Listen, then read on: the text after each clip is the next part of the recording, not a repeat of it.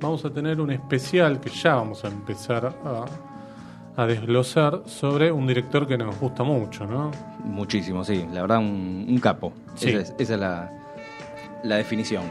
Sí, es nada más ni nada menos que Paul Verhoeven o Paul Verhoeven. Verhoeven, no sé cómo se pronuncia. Me parece es Verhoeven. Verhoeven. Me parece que se, se anula la O, pero bueno, no, no, Bueno, la verdad que holandés El- no, sí, no es lo no, mío. no. Este, un idioma complicadísimo. Me, me dicen, este, conozco gente que quiso estudiar holandés y es muy complicado. Quizás el holandés más famoso, sacando a algún futbolista. Sí, es verdad. De, de directores de cine, otro no, no tengo. No, no, se me ocurre, no. no, Sé no. que- Él es considerado el mejor. eh, Sí, claro. Cuando volvió en el 2006 era eh, el héroe que regresa. Claro, claro, claro. Claro, porque tiene como tres etapas. Digo, este, podemos ya empezar a, si querés, a charlarlo un poco. Es un hombre que tiene 82 años, nació en el 38, es decir, este, tenemos que cuidarlo. Ojalá ya lo hayan vacunado. Y le toca, por lo menos. Sí, sí, acá, le tocaría este, en el Luna Park Sí, seguramente. estaría este, parado, al, sol, sí. Claro, atrás de Héctor Olivera, capaz. Bueno, este.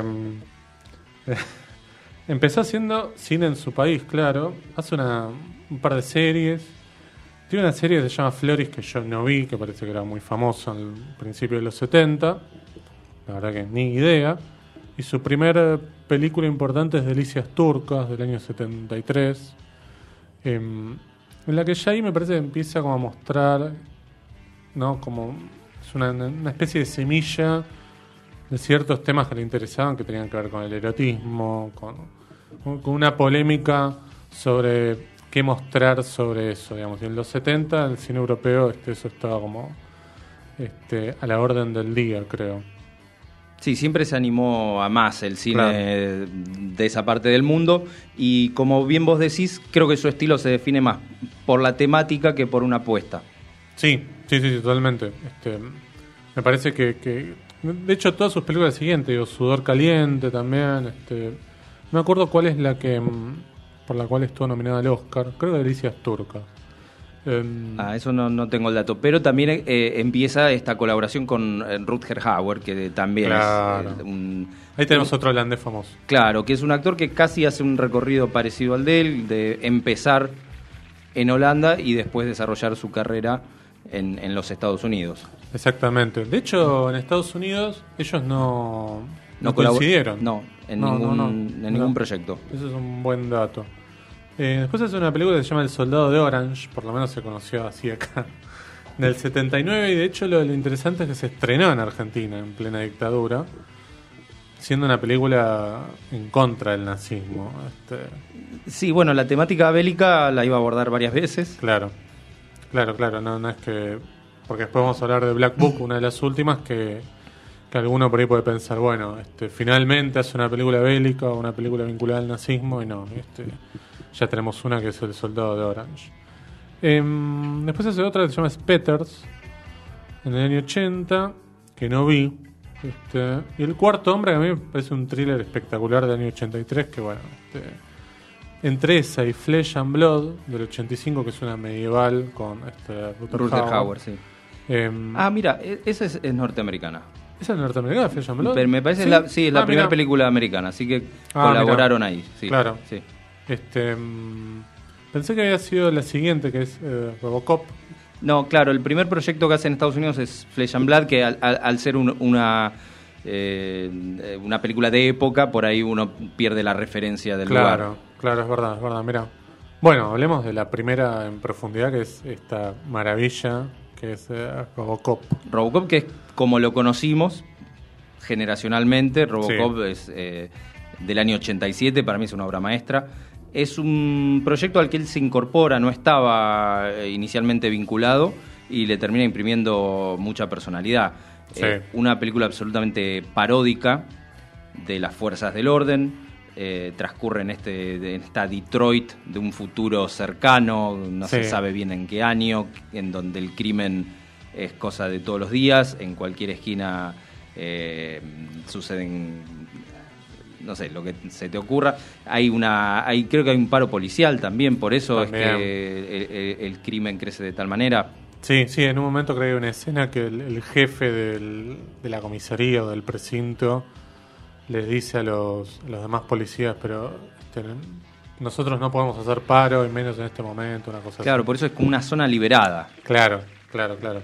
Creo que Delta City o algo así. Este, era, que era la ciudad que se, creía, se quería construir o que el, Ah, era un proyecto, sí, que iba a ser súper seguro y por eso este, mm, estos policías robot iban a, a proveer de seguridad. ¿sí? hay una corporación maligna que es la que crea este, este programa de eh, híbridos entre cyborgs y seres humanos que eran policías. Y el prototipo que aparece es este policía llamado este agente Murphy, interpretado por Peter Weller. Claro, que es el segundo prototipo, el primero fallido, que termina asesinando a un empleado y al jefe del proyecto solamente recibe una reprimenda por parte de... muy, muy divertida. Sí, sí, es muy irónica. Eh, permanentemente utiliza eh, publicidades como las verían los personajes. Eh, sin avisarnos, parece que está empezando una escena y resulta que tiene un remate y era una publicidad donde sí, subraya mucho el, fascismo de la sociedad.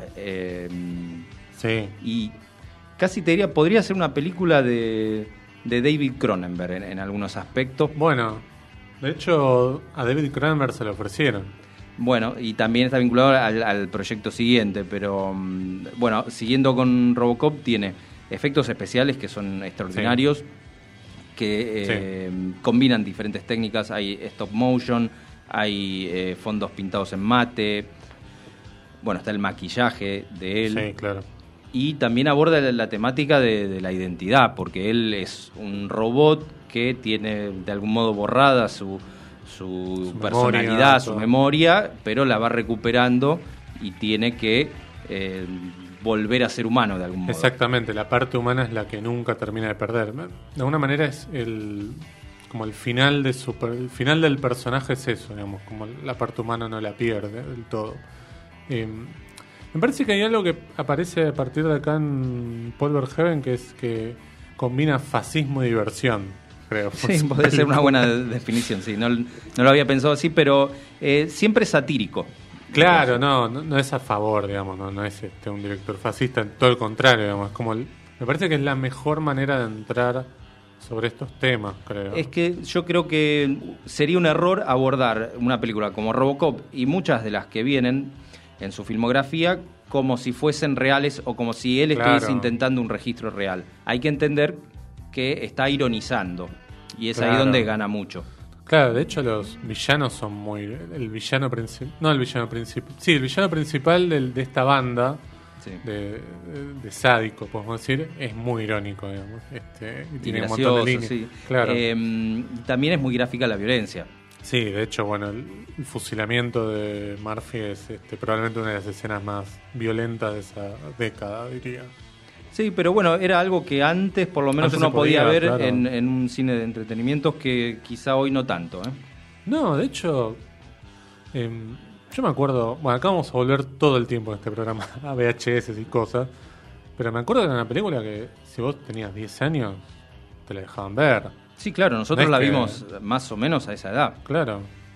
Además, también es verdad que fue tan exitosa que generó, eh, bueno, todos los subproductos que se te ocurran, desde secuelas, cómics, videojuegos, una, serie una, serie animada. Entonces, todo lo demás estuvo más orientado a un público juvenil, digamos. Pero la primera película no, de juvenil no tiene nada. No, no, no, digamos, son... Eh, es eh, tremendamente adulta en ese tono paródico. Sí. Sí, sí, me parece que la escena más, más violenta es la de momento en el que le disparan la mano, digamos, que es como la... Sí, bueno, pero también se me ocurre cuando matan a uno de la pandilla, que en realidad es eh, el que cae en el ácido. Ah, bueno, sí, también. Ahí, ya más cerca Sí, pero la otra es como una cuota de crueldad de... Porque encima creo que... venganza, sí. Claro, pero la, esa escena, la de la mano, termina, muchachos, denle una mano, creo que dice el villano. Sí, ahí eh, Joven había dicho que él quería em, que el público se identifique con el personaje, que lo íbamos a ver por tan poco tiempo, por eso es tan cruel en ese momento, para que nosotros em, empaticemos con él. Claro, sí, aparte las pocas escenas que tiene él como humano, personaje de Peter Weller, es... Em, como el policía que by the book, digamos, el que sigue el, las normas, digamos, es como el tipo que aparte nuevo en la ciudad, no me acuerdo si lo trasladaban de otra comisaría o llegaba a la ciudad, no me acuerdo. Pero era como el tipo que, que, pensaba que podía hacer algún cambio. Sí, y, por hacer eso, por seguir, eh, por cumplir con su deber, es que le pasa lo que le pasa. La, la compañera es Nancy Allen, que nos dijimos que era una actriz muy de esa época. Correcto. No sé si todavía estaba eh, casada con Brian De Palma. No me acuerdo, pero... Mm, me parece que las películas que había hecho con De Palma son previas, ¿no? Blowout. Son todas previas. Eh, Supongo que la última es Vestida para Matar. Vestida para Matar, sí. Sí, porque después. No, Blowout, Blowout, es la, la última. ¿Del 81? Sí. Vestida para Matar no es, de, es anterior. del 80, ¿no? Sí. Claro, sí. Sí, sí. Bueno, cuenta algunas cosas malas, digamos. Nancy Allen. O mejor dicho, Brian De Palma cuenta cosas malas de, de él mismo con Nancy Allen. Cuando la obligó a meterse en el, la jaula esa en Blowout, digamos. Bueno. Este, bueno, había también como comparaciones, creo, en la época con Terminator, ¿no? Porque había una diferencia de tres años, eran dos películas que hablaban sobre el futuro y sobre, en cierta forma, cómo las máquinas podían llegar a tomar un ah, dominio. había una temática en común, también uno puede, puede rastrear algunos elementos en Aliens, la, secuela eh, de Alien, eh, pero yo creo que es una película totalmente original y donde quizás más se le note mm, las influencias es en las historietas. Eh, ya había salido El regreso del Caballero Oscuro, la obra de Frank Miller, y yo creo que toma mucho de ahí. Por ejemplo, cómo los medios reflejan las situaciones que van ocurriendo. Y no es casualidad que para hacer las secuelas, los productores contratan al mismo Frank Miller para escribir los, los guiones. Claro. Claro, exactamente, es verdad. Pero bueno, las secuelas son de bastante eh, menor calidad. La 3 era la de los mellizos. Sí, sí. Sí, no sé qué quisieron hacer ahí. Era muy eh, Sé que había algún proyecto para hacer algo muy social, en donde había una especie de, revolución de los pobres, y no, optaron por algo más claro. Eh, entretenimiento, no sé. Sí, totalmente. Es una película que al día de hoy se mantiene para mí plena. Yo cada vez que la engancho la, miro porque me parece además muy divertida, digo, más allá de los temas adultos como vos decías que, toca. Yo la amo profundamente y como prueba de lo que vos decís, eh, se hizo una remake y es totalmente olvidable y si la ves vas a querer ver la original. No, no, no hay manera de, de mejorar esa, esa propuesta. Igual a mí la, la versión que mm, la dirigió un director brasileño, Fernando Meireles creo que la dirigió. O, no, Fernando Meireles no, José Padilla, que es el mismo de Tropa de Elite. Claro, sí. Em, me parece que le, caía justo, pero a la inversa de Verhoeven, porque Tropa de Elite era medio fascista esa película. Y yo esperaba una película más cruda y me parece que le encontraron la vuelta que no vamos a poder hacer la misma película que hizo Verhoeven. Y sacaron, me parece, la cuota de tenor gráfico que tenía la, original, hicieron otra cosa. De hecho, el, villano es el, villano principal termina siendo Michael Keaton, que es el dueño de la, corporación, pero bueno, no hablemos mucho. Sí, le, reconozco que no fueron por el mismo camino. Sí, buscaron otra cosa. Pero la verdad que la vi y ya me lo olvidé. No, es que tengo ganas de ir a revisitarla, a ver qué encontramos ahí. No, para nada, para nada. Vamos a la siguiente, que es El Vengador del Futuro. Sí, o Total Recall. Exactamente. Que en España se llamó Desafío Total. Espectacular los, traductores fallaban en ambos lados de, El Vengador del Futuro tampoco es muy acertado. ¿eh? Por eso, ah, en ambos lados. Em, Me gusta más Desafío Total. Sí, Total Recall, que sería algo así como Recuerdo Total, eh, basada en un. muy levemente basada, muy eh, superficialmente basada en un cuento de Philip Dick. Sí. Este era un proyecto que venía hasta de Dino de Laurentiis.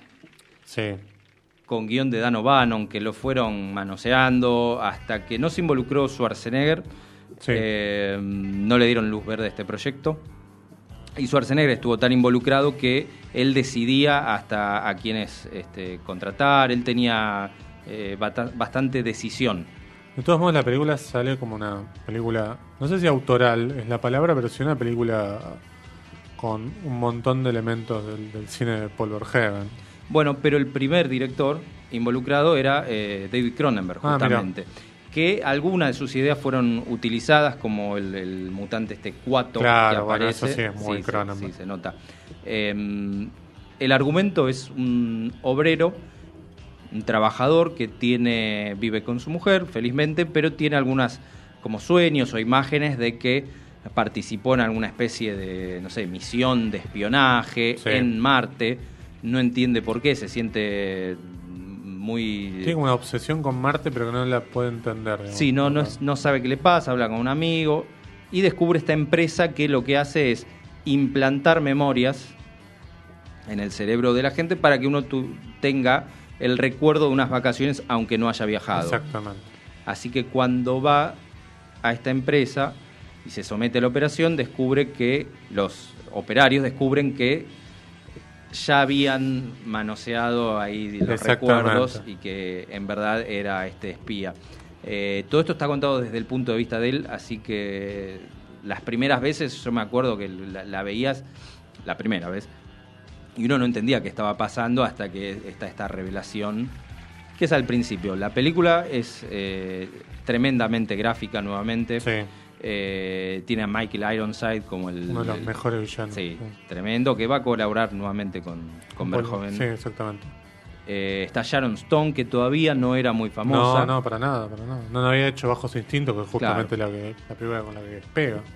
Eh, Sí, es una película que vuelve a tocar el tema de la identidad un poco, si crees, si la podemos vincular con, la anterior, porque está esto también, de, un tipo buscando, si bien este Robocop no es que el personaje está todo el tiempo buscando su identidad, pero sí que es algo que lo, molesta o, lo, le provoca algunas cosas, digamos. Este, y acá también, digamos, es una película que, como vos decías, está contada desde el punto de vista de este personaje y mm, y tiene un montón de cosas que son como trash, pero que están bien, viste, desde lo visual. Por ejemplo, toda la, toda la secuencia en el bar, que parecen como escenografía del Chavo del Ocho, ¿no? Del Cuando, cuando, ya están en Marte. Cuando ya están en Marte. Sí. Eh, no, muy pensaba, estudio. Sí, pensaban las del subte, que tiene esas pantallas en donde ven con rayos X. Eh, la verdad que en ese momento eran muy impactantes. Sí, más bien. Lógicamente hoy eh, ha pasado eh, bastantes años y un poco de fuerza pierden, pero era una película que en cuanto a sus dosis de acción eh, estaba al tope de lo que se hacía en el momento. Sí, sí, sí, sí, sí, sí, para mí este era una película extraña igual, porque pensamos que Schwarzenegger venía a hacer películas de acción como bastante simples, digamos, básicas, o, más o menos, pero eran películas de acción. Esta es una película que me acuerdo que te la vendían como una de acción y te encontrabas con algo mucho más complejo desde la trama.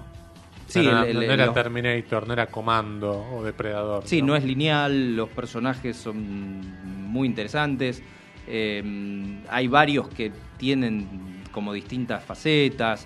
Eh, la verdad que sí, es, eh, es una combinación rara de ciencia ficción, acción, con un actor clase A como era Schwarzenegger en ese momento. Claro eh, creo que un año después hacía Terminator 2. Claro, sí, sí, sí, un par de años después, claro, claro. Por eso digo, es una película bastante, bastante compleja. Hoy, de hecho, la versión nueva, la que se hizo, también bastante olvidable para mí. Es absolutamente olvidable. acá sí respetan mucho más los lineamientos eh, del argumento original. Lo único que cambian no es Marte el planeta al que viajan, sino es otra parte de la Tierra, pero eh, digamos que sí, lo que hacen es actualizar eh, la puesta en escena de la acción, pero nada más, no, no, no aportan ninguna idea memorable. Bueno, acá también hay mutilaciones, digo. Este, mutilaciones. Me, acuerdo una escena en que. Mm, el ascensor. no, no, eh, mucho antes, que están en el subte, a él le empiezan a disparar. Sí. Y le pegan al pobre tipo de al lado, que uno que pasaba por ahí muere. Entonces él agarra ese tipo de, escudo y le siguen disparando a ese transeúnte que pasaba por ahí. Eh, yo creo que ese tipo de cosas no las vemos hoy. No, no se puede hoy. No, las permitirían. No, no se puede. Eh, no sé si tiene que ver con después este, qué calificación le dan, si tiene que ser para mayores eh, de 18, no, no, sé, creo que en Estados Unidos tienen letras. Sí, sí, tienen este otro tipo de calificación. Pero, supongo que tiene que ver con eso. Sí, sí, sí, para mí es una gran película. Este, es más, te, exige un poco más, creo yo, que Robocop, que es como, bueno, este, más simple, más allá de que hay temas profundos eh, por debajo como subtexto, pero esta es más compleja, de, como decíamos, de la trama. Pero de todos modos me parece una película visualmente hermosa de ver, tiene una secuencia de títulos brillante. No me acuerdo quién hizo la música, pero la música me parece también fascinante. Creo que era Brad Fiddle o alguno de esos. No, no de- recuerdo ese dato. De, de esa época. Bueno, hasta acá hablamos de dos películas, nos quedan un montón todavía, ya son 20, 24. Así que, que hoy vamos a escuchar una banda, música de una banda que te gusta mucho. Eh, soy fanático, la verdad, Sí. para, para qué ocultarlo, estamos hablando de, de Rush. Mirá, me animo a decir la mejor banda del continente americano. Mira vos. Ah, Este, ah, pero de, de las Américas, digamos, todas. De toda América, sí. ah, mira, mira. supuesto. Bueno, entonces vamos a escuchar eh, a Rush haciendo Time Stand Still junto a Amy Man.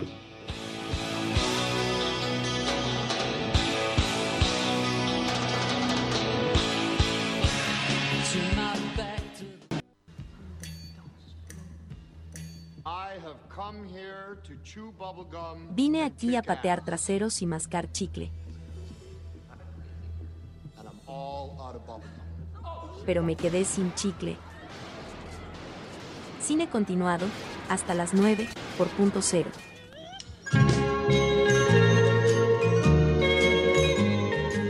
Muy bien, segundo bloque de cine continuado. Estamos haciendo un especial de Paul Verhoeven, el director holandés más famoso. Ahí sí podemos, creo, acordar. O el único famoso. Debe haber varios, la verdad yo ahora en este momento se me. se- estaba pensando y no. Después cuando me acuerdo bien capaz se me caen cinco, pero no, no están a la altura de, de por lo menos de lo que, de lo que a nosotros nos gusta, digamos. Em, bueno, siguiendo en orden cronológico, tenemos Bajos Instintos, una película de la que se habló mucho en su momento, ¿no? Sí, un tremendo hit. Estamos hablando de, de un thriller erótico que marcó una época. Sí, eh, que ahora sí llevó a la fama a Sharon Stone claro. con la famosa escena de la que hay bastante Sí, parodias, digamos. sí parodias pero eh, hay versiones encontradas sobre cómo se, ¿Cómo se se hizo? grabó sí Eh, nuevamente tenemos es- esta eh, digamos sobreexposición visual esta vez de lo erótico Totalmente. que no es común en una película clase A No, para nada. De hecho, era, era una época, los 90, en los que se hacían un montón de thrillers eróticos, pero la mayoría eran olvidables, porque no proponían nada de lo visual distinto, y además eran historias como muy cheesy, se diría, ¿no? sí eran muy simples que podías tener un, un Mickey Rourke no, No claro, más que eso sí el mejor de los casos. Sí. Eh, en cambio acá con Michael Douglas, Sí, aparte de esto me parece un tratamiento visual, estético, creo que, que, que la hace distinto.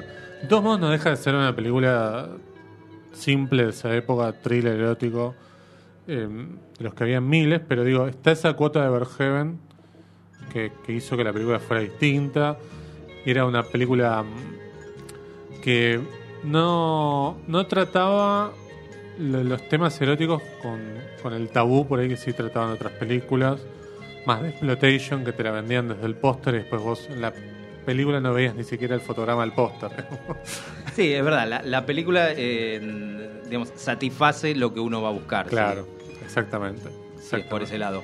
Nuevamente no hay que verlo como eh, un reflejo de la realidad, digamos, el, el No. registro real eh, no existe en, en Paul Verhoeven. No, en exactamente. ninguna de sus películas. Exactamente, hay como un carácter hiperbólico del tratamiento de los temas, digo, esto hay una exageración, digo, el personaje de Sharon Stone es como alguien que siempre tiene exactamente la palabra que tiene que decir en ese momento, es como un personaje bastante canchero, un personaje que Manipulador. manipulador, que, que- que maneja como quiere a este personaje del Y es un- de policía de Pañal Lalo, ¿no? Es un papel que se le iban a ofrecer a, a como 10 actrices antes, las más exitosas de aquel momento, como, Claro. no sé, Julia Roberts, Meg Mm, Ryan. a- sí. a- realmente el desfile era enorme y nadie quería agarrar porque era muy jugado. Eh, además, Michael Douglas quería a alguien eh, tan conocido como él porque no quería cargar solo con semejante proyecto porque era arriesgado. Claro. Sin embargo, la jugada le salió perfecto. Sí, sí, es una película que tiene. Así como a veces decimos películas de acción que cada 10 minutos hay una escena de acción, acá hay como. No sé si cada 10 minutos, pero hay un montón de escenas de sexo. eh, que, en ese, que en esa época era como. Che, no, mirá lo que estoy viendo es muy fuerte. Sí, sí, Había era, era pornográfico casi. claro. sí. Este, de hecho, está ahí. Yo no sé si finalmente fue verdad eso o no. La leyenda de que Michael Douglas quedó como adicto al sexo y se tuvo que meter en una. Según Eh, él sí, pero no sé si fue, digamos. no sé si fue desde esta película.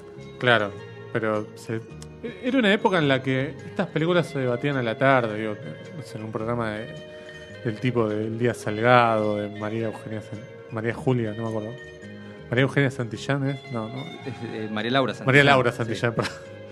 Pero eran como esta película, digo, acoso sexual, la de protagonizada por Demi Moore, digo, era como muy de esa época en la que aparecían estas películas, no sé, este, Propuesta Indecente. Sí, Casi todas quedaron ancladas en esa época, las ves sí, hoy eh, son me acuerdo de el, infantiles. el- el cuerpo del delito, la de Madonna. El cuerpo del delito. Bueno, Sí. esa está más dentro de, la- de las peores, digamos. ¿no? Pero era como una época en la que todos empezaron a hacer películas eh, en las que, bueno, mirá como el sexo ya no es tabú y te ponían como escenas muy jugadas y que las ves hoy. Sí, no, no pasa mucho, No. pero bueno, el inicio de todo eso es bajos Sí. distintos y el éxito que tuvo generó una secuela absolutamente Sí, olvidable, olvidable.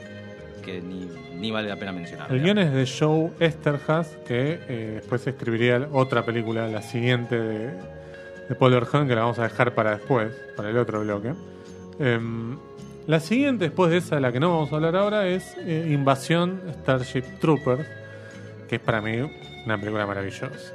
Eh, la verdad que a mí me gusta mucho, en serio. Sí, sí, es sí, una mm, adaptación de un relato de, de una novela de Robert Heinlein, Sí. un clásico escritor de ciencia ficción británico.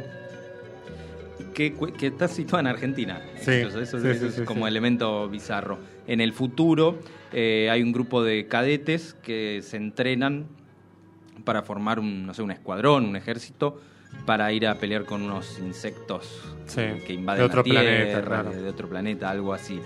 Eh, la estructura de la película es parecida a la de Full Metal Jacket, podemos Totalmente. decir, sí. divi- dividida en dos, en donde la primera mitad es el entrenamiento De un grupo de amigos que son tres de la secundaria que eligen seguir el camino del, este, de la escuela militar, porque aparte, siendo militar es la única forma de obtener una ciudadanía. ¿No? Sí, es, eh, es, es uno de los temas tratados más en la novela que en la película que tiene que ver con cierta carga social y como una sociedad eh, militarizada es más de avanzada. Eh, es una película que no fue muy comprendida. No, para nada. Para nada fue acusada hasta de, de, na- Fascista, de de na- nazi, de claro. nazismo como, como la, la menor cuota negativa. En realidad lo que estaba haciendo Verheven es poner un espejo en la sociedad más reganiana, más eh, republicana de los Estados Unidos y mostrar cómo era eso de un tono satírico. Pero como sucedió con Robocop o como la película que salteamos, hubo algunas lecturas eh, muy literales Sí. y que en verdad no comprendieron lo que se estaba diciendo. Sí, absolutamente, porque mm, es una película que además tiene el tono paródico de entrada, uno no se la puede tomar en serio. De hecho, esto que aparecía en Robocop de, las- de las publicidades, acá aparece a partir de institucional, eh, de avisos institucionales del gobierno. Este, Sí, que están sacados de- de- del nazismo, más es o menos. medio como sucesos argentinos, no, no el podcast que hacemos acá, sino como el, el noticiero El que, sí. que se. El, bueno, digamos. Este, el, noticiero que se pasaba en los cines con eh, noticias de, lo que estaba haciendo el gobierno en esa época, qué sé yo, pero acá mostrado desde, un punto de vista propagandístico sobre las acciones militares del- del Estado, digamos. Y es muy divertido ver, eh, incluso en YouTube están compilados, digamos, y es- muy divertido ver eso. Sí, eh, se apoya mucho en una imaginería eh, nazi, Claro. desde los uniformes Sí. o hasta incluso puestas que remiten al triunfo de la voluntad, aquel, aquel documental infame. Sí. Eh, es una película que fue un fracaso. Sí. Y Sí, eh, sumado al fracaso de la película anterior, bueno, eh, empieza a tambalear por lo menos el estatus de, de él como Sí. un director clase A. Sí, sí, sí, sí, exactamente. Y hay algo también que tiene la película, para mí es maravilloso, es que tiene unos efectos visuales que son increíbles. Al día de hoy, como pasa con muchas películas de hace dos o tres años que uno las ve, dice, che, estos efectos son malísimos, envejecieron mal, en poco tiempo aparte. Esta película tiene más de 20 años, tiene 23, 24 años, y envejeció excelente. O sea, aparte es todo CGI, porque son este, insectos gigantes como arácnidos, miles, interactuando con, con, Con personajes físicos. Y es increíble como no se nota, digamos. No, no está velado el artificio, digo. Estamos hablando de una película anterior a, a Matrix, por ejemplo, como para Sí, poner una fecha. Sí, es verdad. Iba a decir Avatar, pero bueno, Matrix Claro. es anterior, sí. Claro, un año antes, digo. digo, no, no estamos hablando mucho tiempo después. Sí, no, no luce barata y, Para nada. y debe haberlo sido. Creo, creo que costó 100 millones de dólares, Ah, que bueno. para la época es bastante, Sí, es mucho. hoy es poco, pero está justificado, digo. Uno ve hoy Transformers y sale 300 millones, ¿y dónde están 300 millones? Sí, no sé. Este, y mm, para mí es una película fantástica. Bueno, Michael Ironside, Michael Ironside, sí, iba hace, a hace decir. un general, coronel, no sé qué es. Es ahí como en una parodia del personaje de Tom Gunn, casi, ¿no? Como hace Puede un ser, sargento sí. destructor, Sí. este, que le falta el brazo después y tiene como las líneas más fascistas, digamos. Sí, sí, pero es un típico.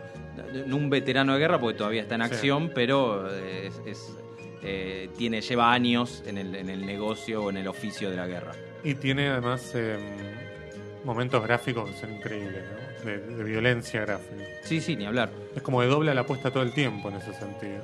Y con respecto a la ambientación en Argentina, siempre se dijo, esto no, no está confirmado, pero que el, el autor de la novela, eh, que la escribe más o menos en 1959, eh, a sabiendas de que varios nazis se habían refugiado Claro, acá en Argentina, él imaginaba que eh, este país se iba a desarrollar como una potencia militar en el futuro. Bueno, Claro. no, no sé si acertó No, mucho. trajo otras consecuencias, Sí, capaz. sí. sí. Pero sí, es, es verdad. Es verdad, por parte del libro es de los 50, así que estaba muy fresco eso de, de- de que los nazis se venían a esconder acá. Eh, vamos a las siguientes dos velozmente, porque nos apremia el tiempo. El hombre sin sombra es como el- la última película que hace en Hollywood. Eh, es la última que hace en Hollywood, pero digo, es como la última cuota de paciencia parece que le tiene la industria, ¿no? Sí, yo creo que también él, eh, después de dos proyectos tan personales y eh, tan jugados, decide hacer algo absolutamente convencional, poco personal y poco arriesgado, como es Sí. esta Hollow Man. Que es una adaptación del hombre invisible, pero más chiquita, más claustrofóbica, no sé. Sí, eh, nuevamente adapta a un clásico escritor de ciencia ficción, en este caso H.G. Wells, Claro. muy superficialmente, porque hay poco de, de- de la narración original. Y es una película eh, absolutamente Menor. convencional, menor, que ni siquiera se beneficia de, de un buen reparto, porque está Kevin Bacon, Sí. está Josh Brolin, Sí. Eh, Elizabeth Shue. Elizabeth Shue, que creo que venía de ganar el Oscar por, por Adiós a Las Vegas. Eh, no sé si lo, lo gana, no, estuvo o nominada. estuvo me parece, nominada, sí. pero venía de hacer un. Mismo año Sharon Stone, las dos estuvieron Sí. nominadas. Por Casino. Por Casino, claro. Sharon Stone. Em, me parece que es una película de falla. Porque no, no es del todo claustrofóbica, no, no tiene esa cosa, viste, carpenteriana que por ahí sí tienen, digamos, las películas de ese director con lo, con lo claustrofóbico, con locaciones limitadas. Sino que además falla con el objetivo que tiene el tipo que, que termina siendo como el hombre invisible. Es decir, termina siendo el hombre invisible y lo más inteligente que se le cruza por la cabeza es ir a, a acosar a la vecina porque estaba caliente con ella, digamos. Sí, es un personaje que no, no como- genera mucha empatía. No, para nada. Igual nombraste a Carpenter, que también tuvo problemas adaptando a otro hombre invisible. Claro, bueno, que- Memoria del hombre Sí, sí, invisible, son claro. dos proyectos que Sí. Ni vale la pena mencionar. No, no, la verdad que es una película absolutamente ordinaria y quedó en el olvido también, generó alguna secuela, pero no, Sí. no pasa nada. No, no, no. No, la secuela es malísimo. Sí. Christian Slater. Bueno. Después es el Black Book, que vuelve a Holanda. Claro, una es película más eh, grande, digamos. Bastante más. Es la película eh, más cara en la historia de, de Holanda. Él fue recibido como un héroe, estaba viviendo en los Estados Unidos mientras Sí. hizo todos estos proyectos, que son como 20 años. Y bueno, vuelve con toda a hacer un- lo que fue un éxito, una película muy premiada, Sí, sí, sí, sobre todo en festivales. Oscar, sí, sí, sí. Sí, sí, Eh, Quizás es su, eh, su enfoque más realista sobre la guerra, podemos Sí, decir. es verdad. Pero también tiene esa cuota de polémica, de crueldad, digo, de, de un personaje que se infiltra y que, digamos, tiene como esta mirada que no tenían esas películas, digo, no sé, como La lista de Schindler o cualquiera de- del nazismo de esa época, que es la mirada que tenían aquellos que padecieron y que sufrieron con aquellos que estuvieron como en esa especie de híbrido entre ser colaboracionistas y no serlo. Digamos que es como todo el último acto de la película. Para mí esa es como la, mirada más interesante que quizás más más problemas le trajo a esta película. Sí, eh, eh, es posible. Mm, No recuerdo el nombre de la actriz, porque no, porque son, son, todos, son todos, eh, personajes holandeses. Sí, digamos. tal cual. Eh, pero realmente Actores es, es un papel no Brillante, sí. sí, brillante. Sí, Sí, sí, es- si le hubiera hecho Sharon Stone hubiera ganado el Oscar. sí, absolutamente. Creo que eh, la película no se beneficia de estar en holandés y Claro, ser muy europea. claro, pero si hubiese estado en No, inglés, es una película súper ágil, dura más de dos horas, no sé qué, pero fantástico. pero hu- hubiese sido quizás una película eh, más mirada, más apreciada, Sí. más, más popular quizás. Sí, después hace un mediometraje que no vi, que se llama Stipkel, que tiene un póster bastante sugerente. Dura 55 minutos, no sé, la verdad es que ni idea. Y después hace una película en, en Holanda, eh, no, en Holanda no, en, En Francia. se llama Sí. El. Sí, por ahora- Abuso y seducción. Ah, mira, no sabía. La traducción por ahora es su última película. Eh, es, un, es un proyecto que él inicialmente iba a hacer en Estados Claro, Unidos, pero bueno, pero por la temática y por eh, la forma de abordar eh, esta historia, sórdida. sí, tan, tan rebuscada, él pensaba que no iba a funcionar en el mercado Y me estadounidense. parece que hizo bien. Es una gran decisión, sí. Porque aparte de la protagonista es Isabel Huppert, magnífica, fantástica. Eh, dicen siempre. que sí, que está en, en uno de sus mejores papeles. Sí, para mí sí. Para mí sí. Este, la película, para que tengan una idea, si no la vieron, empieza con empieza en el medio, o mejor dicho, en los últimos dos minutos de una violación. Sí. Con el punto de vista de un gato. El gato está Punto de vista de un gato, exactamente. Y mm, la escena termina, termina, bueno, el, el violador se va, que está encapuchado y todo, vestido de negro. Y ella se levanta y sigue su vida, no digo normal, pero como, digamos, incluso al principio te puede confundir como si se hubiera tratado de un acto de, de este, digamos, una- un acto fetichista, digamos, eh, consensuado. Pero después nos damos cuenta que no. Y tiene como un punto de vista bastante extraño y bastante polémico también. Para mí da para el debate. Eh, no digo que es una comedia la película, pero tiene como una mirada bastante particular sobre el tema. Sí, de hecho, no- cuando le comunica a los amigos en el medio de una cena de que sufrió una violación es como muy extraño. Sí, nuevamente no hay un registro muy realista, No, para nada.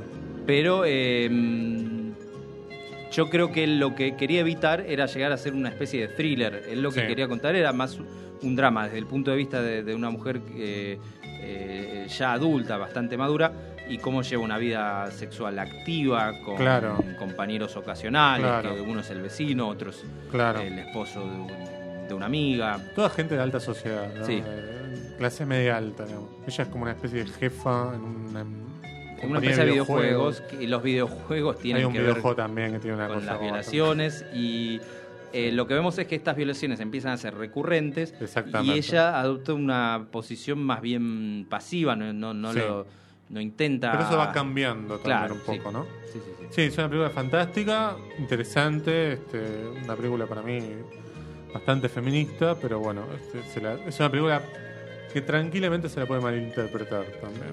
Y yo creo que sí, pero eh, es un acierto que la haya hecho en Francia, en Sí, Europa. totalmente, totalmente, totalmente. Y ahora en cine continuado.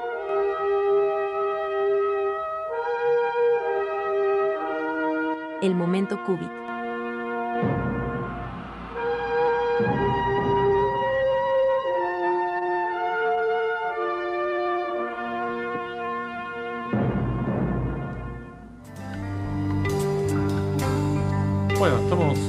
Momento COVID, acá en Cine Continuado, y vamos a hablar de una película que eh,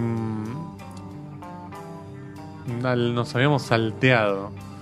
que Una es- trampita que hicimos. Sí, hicimos una trampita. Más de uno quizás dijo, che, pero faltó tal. Y la que es tal es Y es- Showgirls. Eso es porque no escuchan hasta el final. Claro, exactamente. Showgirls. Una película, pero polemiquísima. Este, es como. Yo no entiendo cómo siguió dirigiendo por esta película. Es que fue realmente defenestrada. eh, Sí. Él y la película. Sí. Eh, de todos modos, él se la tomó con gracia. Eh, Showgirls es del año no- 95, si 95, no me equivoco. sí. Y cuenta la historia de, de una chica de baja sociedad, de pocos Sí. recursos, de- Sí. del campo de los Estados Unidos, que eh, se muda a Las Vegas para triunfar en el mundo de- del negocio nocturno, Claro. como bailarina, Como stripper, corista o bailarina exótica, que es esa etiqueta todo extraña, digamos. Este, La película está escrita, como decía en el blog anterior, por Joe Esterhaz, que es el mismo que escribió Bajos Instintos. Medio que formaron una sociedad eh, cortita. Medio que acá salió salió beneficiado Joe Esterhaz, porque era un guionista bastante mediocre y con estas dos seguramente se habrá comprado una casa con pileta. Pero em, la película es como, como estuvimos hablando hasta acá, que no es, digamos, construye un verosímil bastante débil, pero es súper desmesurada, hiperbólica, eh, exagerada. Digo, tiene, tiene una mirada sobre el mundo femenino que vos decís, pero no por cancelable o esas, esas cosas, digamos, sino porque es como si nunca una mujer hubiera pasado por esa por ese por esa filmación, digamos, para decir, che, esto me parece que las mujeres no lo hacen. Sí, sí, muestra un camino con todos los excesos eh, Claro. imaginables de eh, el ascenso y caída de esta protagonista. Claro, es En- Elizabeth Berkley. Claro, sí, en este mundo que es eh, ya de por sí turbio y donde ocurren todas las cosas que uno se, se le Sí. puede, se puede imaginar. Eh, fue nominada a todos esos premios de la peor Sí, película del año. Esos premios son Sí. una cagada, porque los que lo dan no hicieron ninguna no película hicieron nada, digamos. que yo sepa. Hay que animarse a hacer Showgirls primero. De todos modos, como dato curioso, eh, Paul Verhoeven fue uno de los únicos directores que fue a recibir el premio en persona. Claro, ahí los que- cagás. Sí. Porque decís, bueno, a ver, vengo a. Sí, se sumó al chiste, Claro, sí. sí. Este, mm, eh, hay algo también que tiene que es que todos los personajes masculinos son todos malos o son todos idiotas. Ahí yo creo que fue involuntariamente feminista, pero este, eso también me parece como interesante eh, en, en la película. La película muestra, creo que. de- si no es la película que más pechos muestra, de ser Sí, puede ser. de, de películas que, que se estrenan en cine, podemos decir, ¿no? No estamos hablando de películas directo a video. La película se estrenó en cines acá. Sí, sí, era una película clase A que buscaba ser un hit como... Sí, bajo instinto. ¿no? Sí, o, o- o más dramática incluso. Sí. Pasa que está Eh, peor filmada, me parece. Eh, es rara visualmente. De Sí. todos modos, el- la ambientación en Las Vegas está bien Sí. lograda, Sí, sí, sí, sí, sí. pero está esa cosa barata o artificial de Las Vegas que se nota a través de- de- del lente de esta película. Claro. Eh, nuevamente, no hay que verla con como si uno esperara un registro Claro. realista y me parece que es ahí la clave de, de entenderla y disfrutarla. Pensemos que es del mismo año de Casino, que también mostraba Las Vegas. Bueno, hablar, sí, otro, otro enfoque de otras épocas de Las Vegas. Sí, más, más estilizado capaz, Sí. ¿no? La, la Scorsese. Em, esta película yo la, la quiero, la queremos este, recomendar porque es una película que no, uno no, no la no la puede ver fácilmente, por más que hoy estamos en tiempos en los que la accesibilidad es mucho más sencilla y podemos ver prácticamente todas las películas que, que queremos, pero no es una película que uno la puede ver por la tele, no es una película que, que- que se programa en la tele porque no es para la tele. Y tampoco tuvo como demasiada circulación en VHS. Viste que hay películas que no Eh, funcionaron. Sin embargo, ahí tengo, tengo un dato. Sí. A ver, La- adelante. La, película fue un fracaso absoluto en cine, pero Sí. fue una de las más exitosas en el mercado Ah, mirá. doméstico, sí. Pero acá no sé, yo no, A- no me acá no acuerdo sé. haberla visto en VHS. Pero eh, casi que recupera la inversión Con la VHS. con, con, sí, con los alquileres. Y lo que pasa es una película súper erótica y quizás para el VHS como más, más amable, digamos, para el que la va a buscar. Y de la que se habló tanto, bien o mal, que por lo menos uno iba al, video, al, al videoclub y decía, Claro. bueno, a ver... Y, Esta que hablan y- tanto, Y claro. te la llevabas para, para ver. Pero yo la quiero reivindicar. Se ha convertido en una película de culto con los Sí, años. sí, sí, sí. Eh, hay fanáticos de esta película. Yo no me llamaría No como es una tal, obra maestra, digamos. pero es ¿no? interesantísima. Es una película única. Sí, sí, sí, sí, sí. Y la verdad es que está para aprovechar y digo, no la vas a ver nunca en otros sistemas de streaming. Me parece que bueno, en Qubit es una buena oportunidad. Ustedes se pueden suscribir escribiendo en su navegador qubit.tv, que esto, esto es qubit.tv. Tienen 7 días gratis y después, bueno, se pueden quedar a ver un catálogo espectacular. Entre ellas, para mí, jugadísima que pongan Showgirls. Digamos, ¿no? Sí, bienvenida al catálogo. Exactamente. Bueno, Martín, hemos llegado al final de este cine continuado. Nos vamos a ir con música. con- Música de calidad. Exactamente. Vos me contabas un dato bastante interesante sobre esta- Bueno, este- Limelight de este tema, Rush, sí. tremendo tema que está, aparece en la película I Love You Man, que creo que es del 2005, si no me equivoco, del 2000, no, 2000, 2009. I Love You Man em, forma parte del disco Moving Pictures de 1981, obra maestra absoluta de Rush. Eh, así que los dejamos con la mejor música. Muchas gracias Naila, muchas gracias Diego González, muchas gracias a todos los que nos han escuchado. Y la semana que viene acá a las 20 horas en punto cero. Adiós.